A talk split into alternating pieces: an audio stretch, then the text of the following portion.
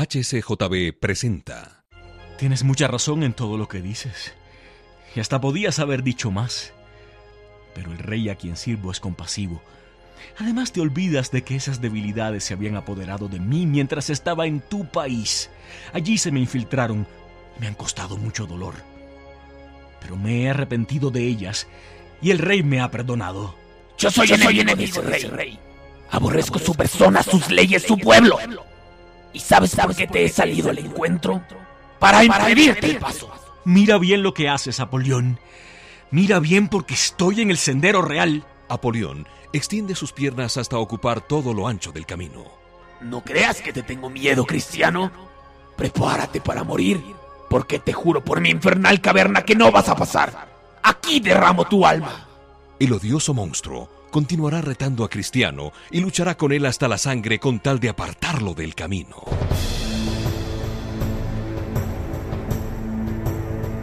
El peregrino.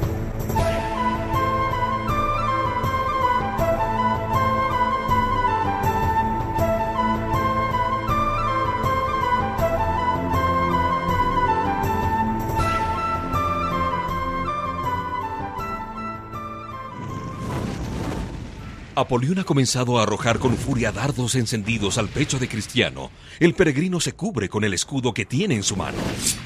Es tiempo de atacar. El demonio vuelve a lanzarse sobre el viajero, arrojando dardos espesos, y logra herirlo en la cabeza.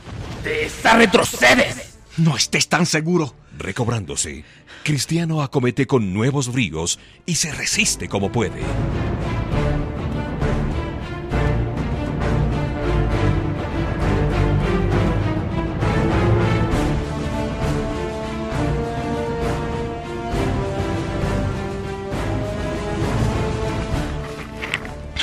Este combate es demasiado largo. Estoy herido y se me acaban las fuerzas. Ahora no te atacaré con dardos, sino cuerpo a cuerpo. Mi espada. Y ahora ya eres mío.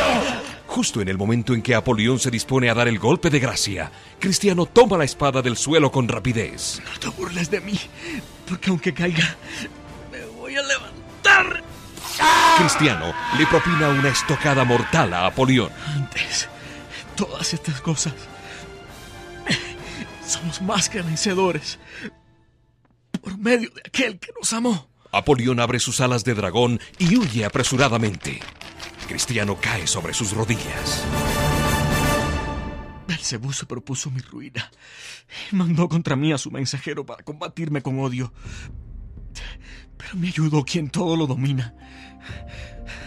A mi Señor le debo la victoria. Y gracias le doy. Y alabanza. Y, y gloria. De pronto, una mano misteriosa le alcanza a Cristiano unas hojas milagrosas. El peregrino las aplica a las heridas de su cuerpo y queda curado al instante. Ahora me sentaré para comer pan y, y beber un poco de vino. Así podré seguir mi camino. Pero llevaré la espada en la mano. Me sale al encuentro otro enemigo.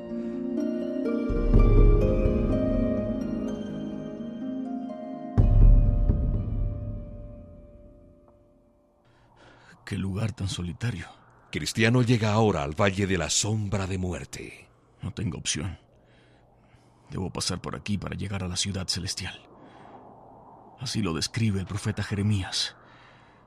Un desierto, una tierra desierta y despoblada, tierra seca y de sombra de muerte, una tierra por la cual no pasó varón, ni habitó allí hombre alguno.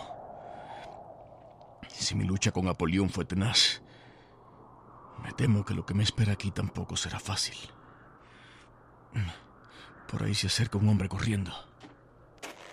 ¡Atrás! ¡Atrás! Si estimas en algo tu vida, te aconsejo que retrocedas ahora mismo. ¿Pero por qué? ¿Qué hay? Me dirigía por ese camino que tú llevas. Había avanzado ya hasta donde me atreví, pero apenas he podido volver, porque si hubiera dado algunos pasos más, ahora no estaría haciéndote el cuento. ¿Pero qué fue lo que encontraste? He visto el mismísimo valle de sombra de muerte. He visto a los fantasmas y dragones del abismo.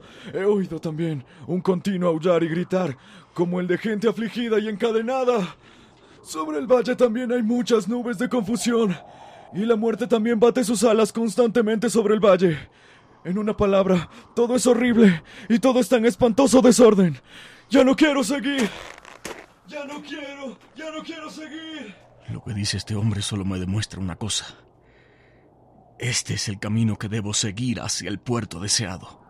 A la derecha del camino, Cristiano observa un profundo foso. Por la izquierda, un charco peligroso. En él cayó el rey David una vez. Y de ley que se habría ahogado si no le hubiera sacado el que es poderoso para hacerlo. La senda es también excesivamente estrecha. Debo tener cuidado, porque en la oscuridad si procuro apartarme del foso por un lado, me expongo a caer en el charco por el otro. Y si trato de evitar el charco, estoy a punto de caer en el foso. A la mitad de este valle de sombra de muerte, Cristiano se encontrará en la boca del infierno.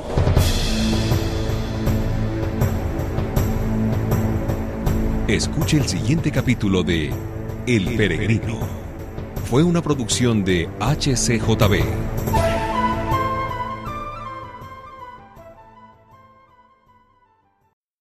Gracias por escuchar y si te gustó esto, suscríbete y considera darle me gusta a mi página de Facebook y únete a mi grupo Jesús Answers Prayer.